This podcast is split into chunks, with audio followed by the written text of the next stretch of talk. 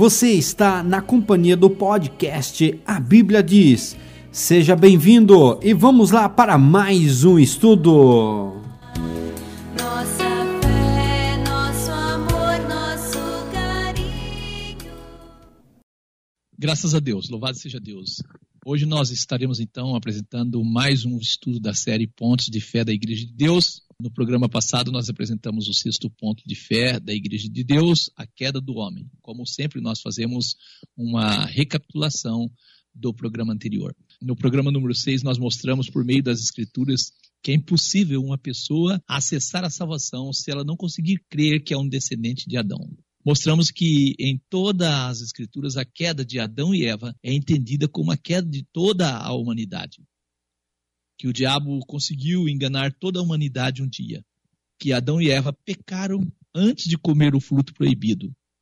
Que comer o fruto foi apenas a consequência de duvidarem da palavra de Deus. Deixamos claro, muito claro, que firmar na verdade é a nossa maior arma contra o diabo que a confiança em Deus, a fé, é um escudo contra os dardos do maligno. Mostramos também que Adão e Eva, por duvidarem da palavra de Deus, condenou todos os seus descendentes. Assim a terra deixou de ser o reino dos céus. Se você não ouviu o programa passado, solicite e enviaremos o áudio a você. Hoje traremos o sétimo ponto de fé da Igreja de Deus com o tema Punição dos ímpios. E assim nós vamos iniciar com Provérbios 2, versículo 21 e 22. Porque os retos habitarão a terra, e os íntegros permanecerão nela. Mas os ímpios serão arrancados da terra, e os aleivosos serão dela exterminados. Os ímpios serão arrancados da terra, e os retos habitarão nela. Amém. Os retos habitam na terra e os ímpios são arrancados. Para uma fé verdadeira, é necessário a compreensão das Escrituras a partir dos relatos de Gênesis. Quais são esses relatos?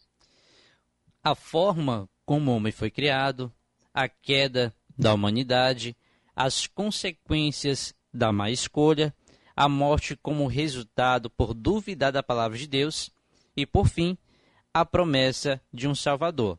A partir desses relatos, nós temos uma fé verdadeira. E, infelizmente, por não dar a devida atenção ao relato de Gênesis, a grande maioria dos cristãos tem uma fé não harmônica com as Escrituras. Infelizmente, é isso que tem acontecido. Através dos capítulos de Gênesis que narra o fracasso de Adão, podemos entender que, após o pecado, o homem perdeu acesso à fonte da vida.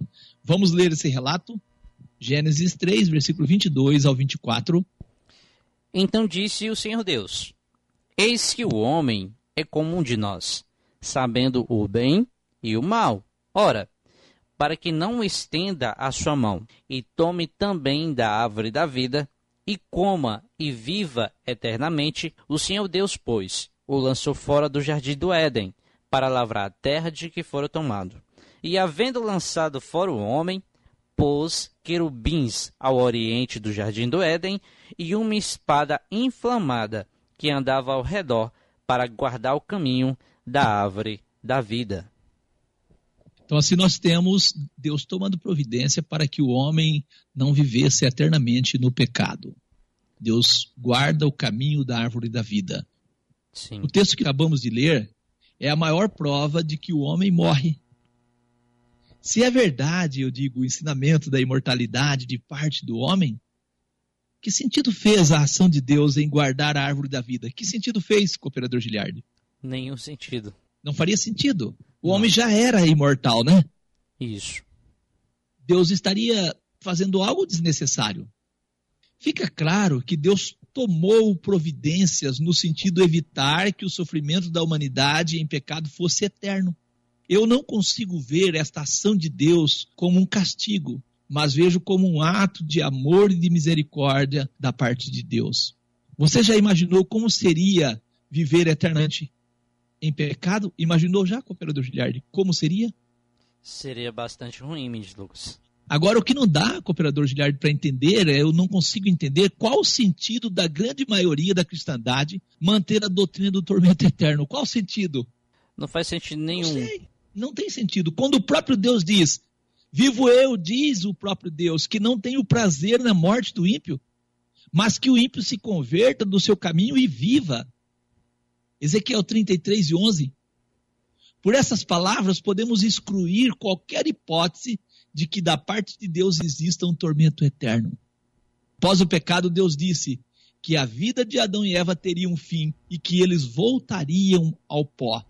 Deus disse em Gênesis 3, versículo 17 e 19: Deus disse a Adão: Porquanto destes ouvidos à voz da tua mulher, e comestes da árvore de que te ordenei, dizendo: Não comerás dela. Maldita é a terra por causa de ti. Com dor comerás dela todos os dias da tua vida.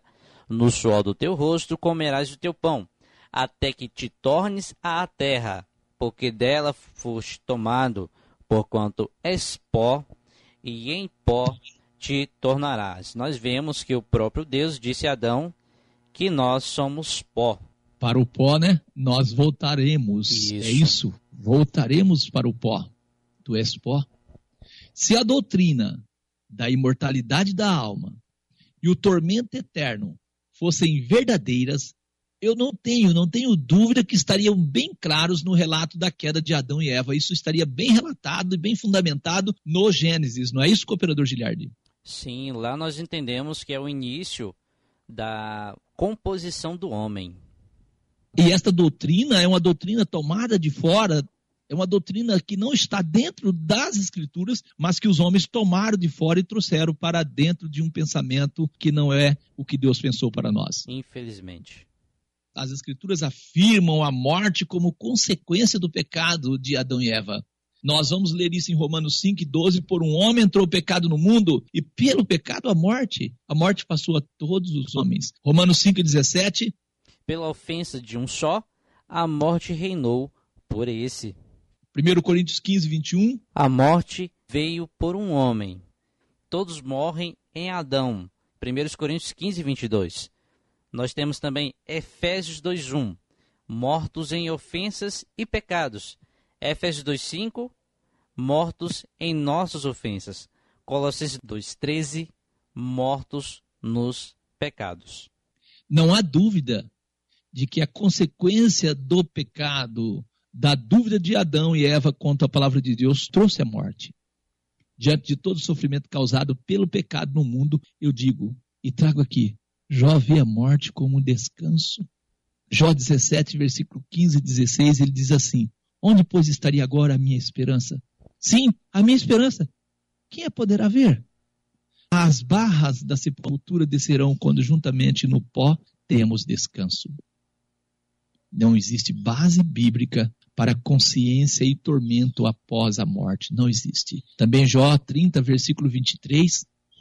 Porque eu sei que me levarás à morte, e à casa do ajuntamento determinada a todos os viventes. Determinada a todos os viventes.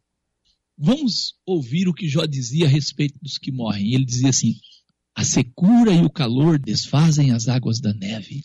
Assim desfará a sepultura aos que pecaram.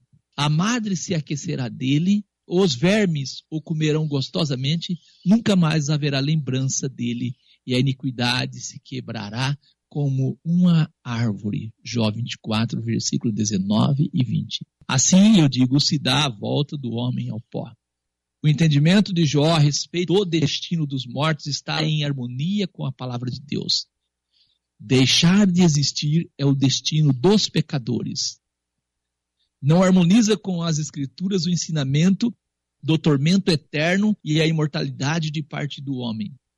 E eu ainda afirmo, crer que parte do homem não morre é afirmar que o diabo tinha razão quando disse a Eva que Deus escondia dela alguma coisa. Deus disse: Mas da árvore do conhecimento do bem e do mal, dela não comerás, porque no dia em que dela comeres, certamente morrerás. Deus não está mentindo. A serpente disse: Então a serpente disse à mulher: Certamente não morrereis. Então nós vemos uma incoerência na palavra da serpente, porque Deus disse uma coisa e a serpente disse outra, ministro Lucas. Gênesis 2,17, Deus afirma que morre. Gênesis 3 e 4 está registrada a serpente dizendo que não morre. em quem nós temos que crer? em Deus. Louvado seja Deus. Acreditamos que você entendeu que Deus não condenou Adão e Eva à morte. Nesse sentido, as palavras de Jesus são claras quando afirma que o diabo foi homicida desde o princípio, João 8,44. Você entendeu que precisa entender que a morte é a consequência do pecado de Adão e Eva, que a vida de Adão e Eva teria um fim, que por meio da morte Adão e seus descendentes voltam ao pó sim. Que após o pecado Deus não permitiu a Adão e Eva ter acesso à fonte da vida, à árvore da vida e assim perderam a oportunidade de vida eterna. Deus fez isso como um ato de amor e de misericórdia e não como punição.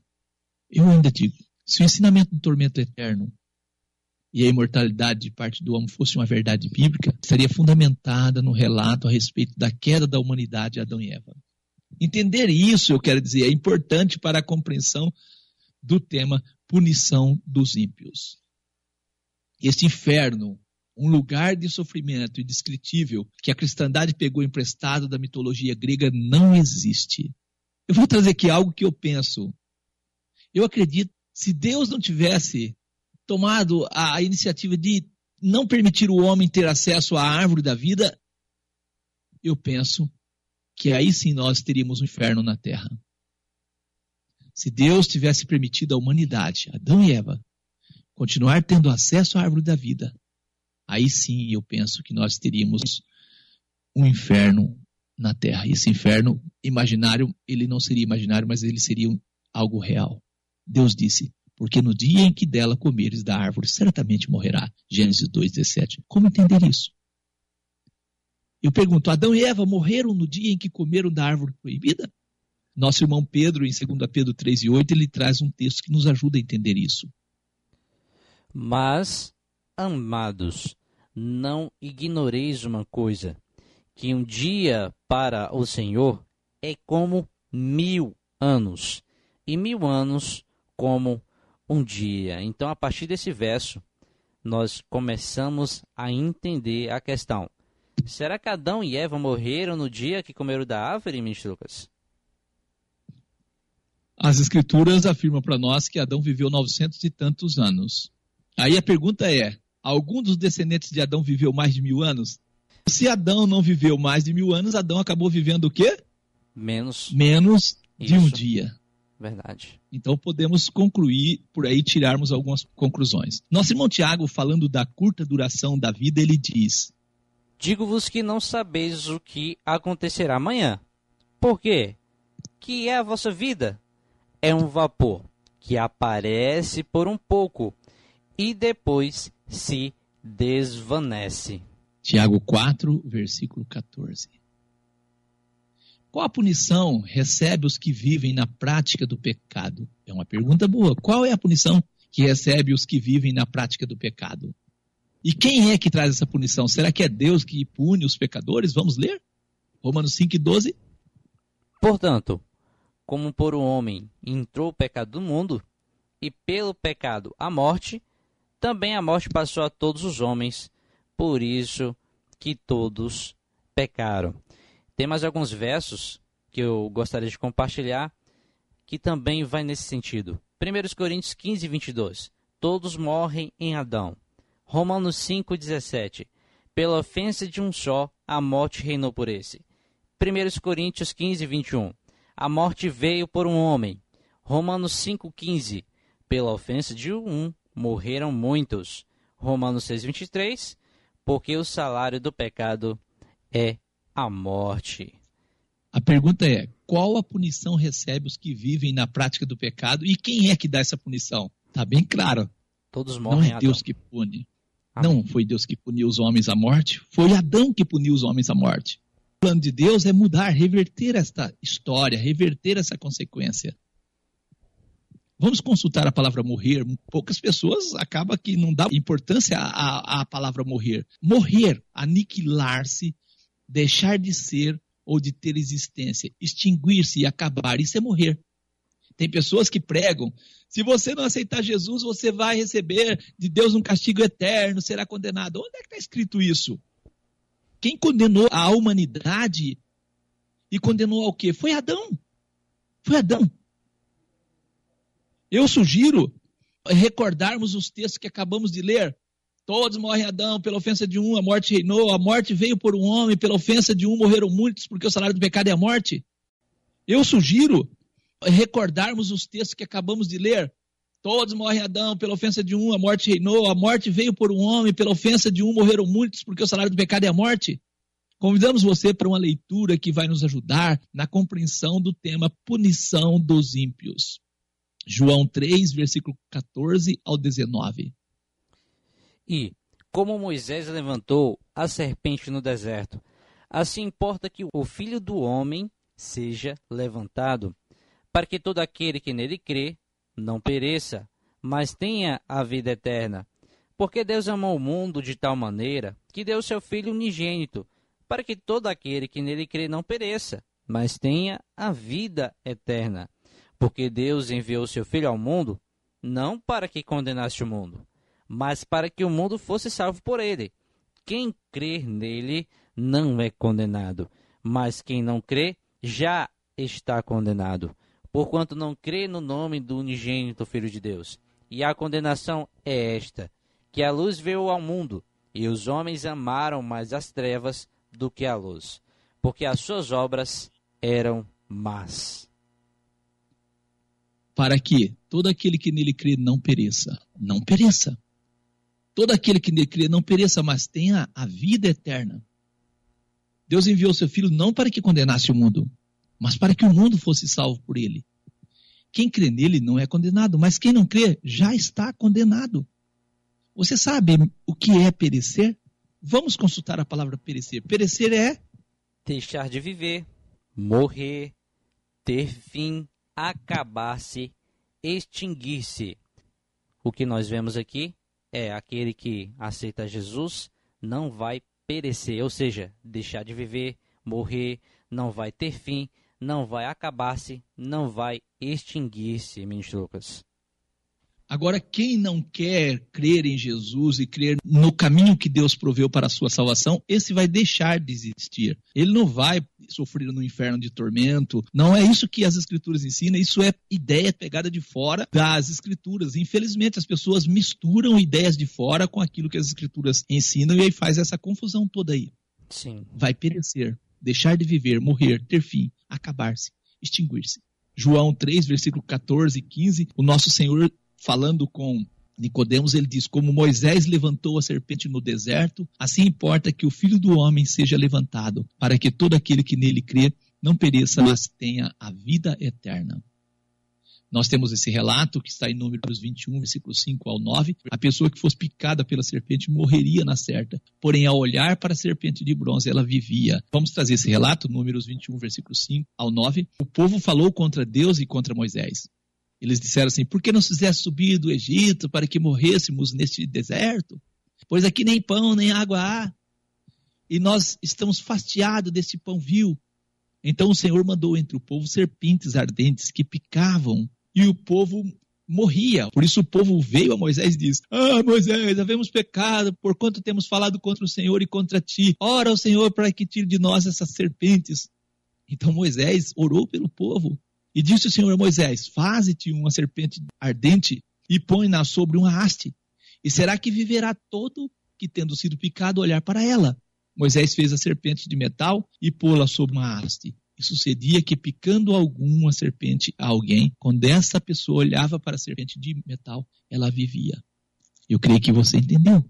Os homens morrem por não crer no meio de salvação oferecido por Deus. Assim como as pessoas morriam por não olhar para a serpente de metal. Foi por isso que Jesus disse: assim como Moisés levantou a serpente no, deserto, importa que o filho do homem seja levantado. Para quê? Para que todo aquele que nele crê não pereça, mas tenha vida eterna. Você tem que crer para não perecer. Assim, achamos sentido nas palavras de Jesus. Por isso vos disse que morrereis em vossos pecados. Porque se não credes que eu sou, morrereis em vossos pecados. João 8, versículo 24. Nós temos o registro de João 5, 24 também. Na verdade, Na verdade vos digo que quem ouve a minha palavra e crê naquele que me enviou, tem a vida eterna e não entrará em condenação, mas passou da morte para a vida. Então aquele que crê em Jesus e naquele que enviou, este vai ter a vida eterna. Ele passa do estado da morte para a vida. Amém. Nosso irmão Paulo confirma as palavras de Jesus em Romanos 6 e 23, porque o salário do pecado é a morte, mas o dom gratuito de Deus é a vida eterna por Cristo Jesus, o nosso Senhor. Jesus, quando falava, pregava para os seus conterrâneos em João 5,40, tal registro, ele diz assim: Não quereis vir a mim para terdes vida? Não quereis vir a mim para terdes vida? Segundo Timóteo 1 e 1, Paulo, apóstolo de Jesus Cristo, pela vontade de Deus, segundo a promessa da vida que está em Cristo Jesus. A promessa da vida. Nós temos também, cooperador Giliardi, um testemunho, um relato em Efésios 4, versículo 17 e 18. E digo isto, e testifico no Senhor, para que não andeis mais como andam também os outros gentios na vaidade da sua mente, entenebrecidos no entendimento, separados da vida de Deus pela ignorância que há neles, pela dureza do seu coração, separados da vida de Deus pela ignorância que há neles. Então nós vemos que a ignorância está separando as pessoas da vida de Deus, mente Lucas. Ignorância ainda vem a dureza de coração. Sim. É difícil, né? Deus é um Deus de misericórdia e de amor. Segundo Timóteo 1, versículo 9 e 10, que nos salvou e chamou com uma santa convocação, não segundo as nossas obras, mas segundo o seu próprio propósito e graça que nos foi dada em Cristo Jesus, antes dos tempos dos séculos, e que é manifesta agora pela aparição de nosso Salvador Jesus Cristo, o qual aboliu a morte e trouxe à luz a vida e a incorrupção pelo Evangelho. Louvado seja Deus. Graças a Deus. Assim nós temos então que o sacrifício de Jesus foi suficiente para abolir a morte que os homens herdaram de Adão. Amém. Os homens hoje morrem não pela morte de Adão, pelo pecado de Adão. Os homens morrem por seus pecados, pela dureza do seu coração. É isso? Porque Deus transformou por meio da morte e ressurreição de Jesus a morte que Adão trouxe em um sono. O problema dos homens está nas escolhas que eles fazem hoje e na segunda o quê? Morte. Segunda morte. Este é o problema, a segunda morte. Os homens não aceitam olhar para Jesus. João 3, versículo 17 ao 19, porque Deus enviou seu Filho ao mundo, não para que condenasse o mundo, mas para que o mundo fosse salvo por ele. Quem crê nele não é condenado, mas quem não crê já está condenado, porquanto não crê no nome do unigênito Filho de Deus. E a condenação é esta: que a luz veio ao mundo, e os homens amaram mais as trevas do que a luz, porque as suas obras eram más. Vamos consultar a palavra condenação. Condenação é o quê? Julgamento que condena alguém a uma pena. Sentença final em que o juiz ou o tribunal reconhece o réu como culpado e lhe põe uma pena. Então aquele que não crê já está condenado, né? Nós vemos aí o significado, Mr. Lucas. Nós temos também Romanos 2, versículo 2 ao 8. E bem sabemos que o juízo de Deus é segundo a verdade sobre os que tais coisas fazem. E tu, ó homem, que julgas o que fazem tais coisas, cuidas que, fazendo-as tu, escaparás ao juízo de Deus? Ou desprezas tu as riquezas da sua benignidade e paciência e longanimidade, ignorando que a benignidade de Deus te leva ao arrependimento? Mas, segundo a tua dureza e teu coração impenitente, entesouras ira para ti no dia da ira e da manifestação do juízo de Deus, o qual recompensará cada um segundo as suas obras, a saber, a vida eterna aos que, com perseverança em fazer bem, procuram glória, honra e incorrupção, mas a indignação e a ira aos que são contenciosos, desobedientes à verdade e obedientes à iniquidade.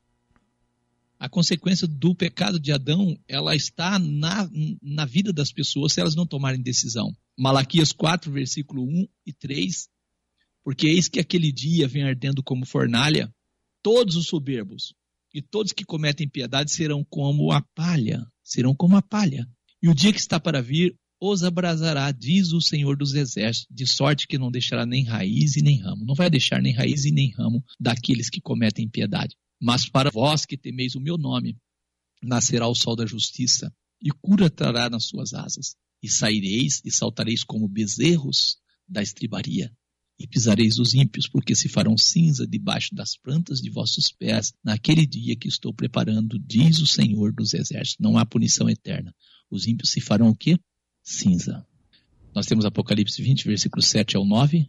E acabando-se os meus anos, Satanás será solto da sua prisão, e sairá a enganar as nações que estão sobre os quatro cantos da terra, Gog e Magog, cujo número é como a areia do mar, para as ajuntar em batalha. E subiram sobre a largura da terra, e cercaram o arraial dos santos e a cidade amada. E de Deus desceu fogo do céu e os devorou. Assim nós temos então a palavra devorou. Devorou é destruir rapidamente e completamente. Não há ideia de ficar queimando para sempre. Desceu fogo do céu e os devorou. O que é o lago de fogo? Nós temos a resposta do que é o lago de fogo em Apocalipse 21, versículo 8. Mas, quanto aos tímidos e aos incrédulos e aos abomináveis e aos homicidas e aos fornicadores e aos feiticeiros e aos idólatras e a todos os mentirosos, a sua parte será no lago de fogo que arde com fogo e enxofre, o que é a segunda morte. Lago de fogo, segundo as Escrituras, é a segunda morte. É a extinção, é o Amém. fim do pecado e do pecador. Deus é justo. Os salvos recebem a vida eterna e os perdidos a morte eterna. eterna. Não é um lugar de sofrimento. E eu digo que Deus não deseja que os homens fiquem sofrendo eternamente. Se Deus quisesse isso, Deus deixaria, deixava Adão comer da árvore da vida. Era isso, cooperador Giliardi? Era só deixar o caminho aberto, sem ter Era só nenhum. deixar. Era, deixava comer da árvore da vida e eles viveriam eternamente no pecado. Deus não fez isso porque não deseja que o homem sofra eternamente. Assim, por meio do profeta Ezequiel, no capítulo 18, versículo 23 e o 32, Deus diz: Desejaria eu, de qualquer maneira, a morte do ímpio? Diz o Senhor Deus: Não, não desejo. Antes desejo que se converta do seu caminho e viva. Lançai de vós todas as vossas transgressões com que transgrediste, e fazei-vos um coração novo e um espírito novo. Pois por que razão morrereis, ó casa de Israel? Porque não tenho prazer na morte do que morre, diz o Senhor Deus.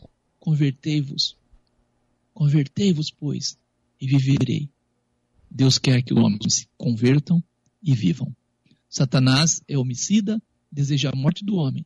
Deus, por meio do sacrifício do nosso Senhor Jesus, deseja que os homens vivam.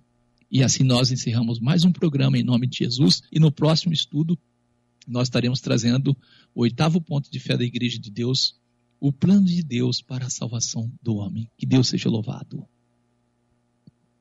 Amém? Amém. Você ouviu o podcast A Bíblia Diz. Muito obrigado pela sua companhia e que Deus abençoe a sua vida.